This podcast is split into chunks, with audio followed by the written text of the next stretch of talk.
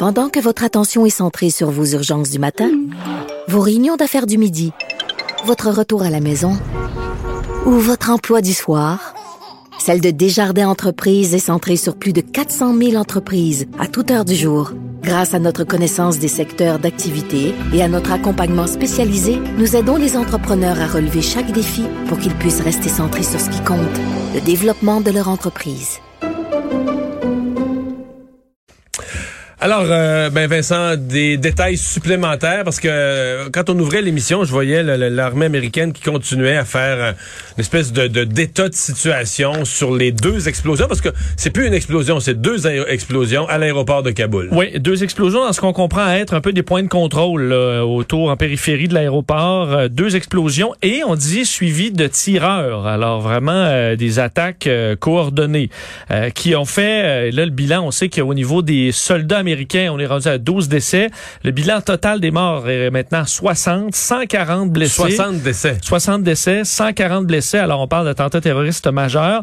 Euh, d'ailleurs, la dernière fois qu'est mort un soldat américain en Afghanistan, c'était en février 2020. Alors c'était c'est inhabituel pour euh, les derniers mois, la dernière année Mais le 12, euh, d'opération. événement, c'est ça devient un des pires événements de la guerre, un des gros événements de la guerre en Afghanistan. Oui, on se souvient qu'il y avait des écrasements euh, d'appareils remplis de soldats pendant la mission, donc ça n'a pas été une ça a été une mission qui a été bon le, lourde en décès dans l'armée américaine, mais là on n'avait pas connu aucun décès depuis février 2020 et Joe Biden va parler tantôt, on n'a pas l'heure encore, mais le président des États-Unis va s'adresser à la nation concernant ces euh, ces, événements. Et le Pentagone dit faire enquête active pour essayer de trouver qui a fait ce qu'il qualifie d'attaque lâche. Mais de l'autre côté, euh, les, les, deux porteurs de bombes, euh, c'était des attentats, des attentats suicides. Donc l'individu, on, on, le pas. surtout, mais on comprend qu'il y a une organisation derrière ça et c'est eux qu'on va tenter de retrouver. Par contre, ils quittent l'Afghanistan, donc il y a de moins en moins de gens sur le terrain. c'est le chaos. à quel point on peut faire dans une grande enquête euh, sur le terrain dans la ville de Kaboul, ça va être de plus en plus difficile. Euh, et on sait que là, plusieurs nations euh, sont en train de compléter leur mission. Est-ce que les talibans se sont prononcés, par exemple, si les talibans voulaient gagner une crédibilité sur la, la scène internationale, ils pourraient, eux, promettre une, une enquête? Tout à fait. c'est pas ce que j'ai vu, par contre, d'informations concernant la réaction des, des talibans. Mais ce qu'on sait, c'est que le Canada, entre autres, a confirmé ce matin avoir terminé son opération là-bas. Alors, est-ce que tout le monde était rapatrié au moment de, de l'incident? Euh, on le sait pas, mais on disait ce matin que la, que la mission canadienne là-bas était terminée, est-ce que tout le monde a été ramené?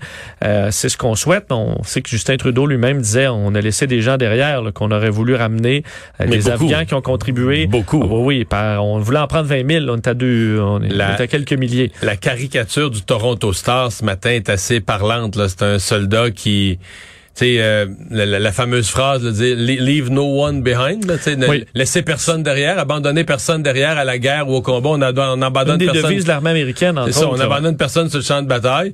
Puis là, le soldat est comme avec une craie là, puis tu no one, il l'efface là, puis il écrit some à la place, leave some behind là. Ça fait. C'est ça. C'est malheureusement la on, abandonne des gens, on abandonne des gens derrière euh, derrière nous. Euh, la quatrième vague qui a connu son un peu son son, son plus haut point là ce matin, on a dépassé le cap des 600 cas. Oui, 603 nouveaux cas, euh, c'est en hausse quand même pas mal. La semaine dernière, au même moment, on était à 427.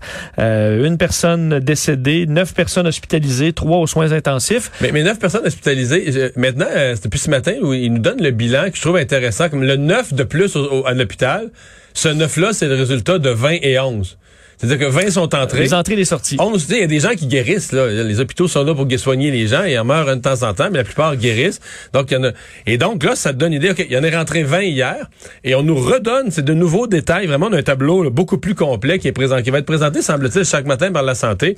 Donc, ces 20 nouveaux-là, il y en a 18 non vaccinés et deux vaccinés. Donc, on va voir le détail qui nous permet de voir l'efficacité de la vaccination, en même temps qui, qui, qui, qui met une pression euh, sur les gens non vaccinés.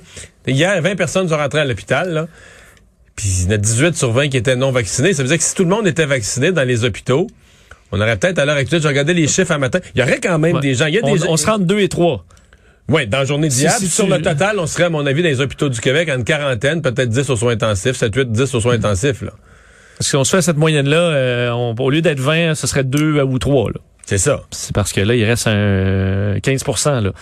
Ouais. Qui sont de plus en plus sur. En fait, c'est un, c'est une petite tranche de la population qui représente 90% des hospitalisés. Là. Et souvent dans le 2, les, ce qu'on appelle en anglais les breakthrough cases, là, qui réussissent à, bon, qui deviennent quand même malades malgré la vaccination. Il y a des cas euh, de personnes très âgées, des gens qui ont eu des greffes, par exemple, qui sont immunosupprimés, où là, il y a la question de la troisième dose qui arrive pour, pro, pour protéger ouais. suffisamment ces gens-là. Et c'est souvent des cas comme ça qui se retrouvent dans les hôpitaux malgré la vaccination.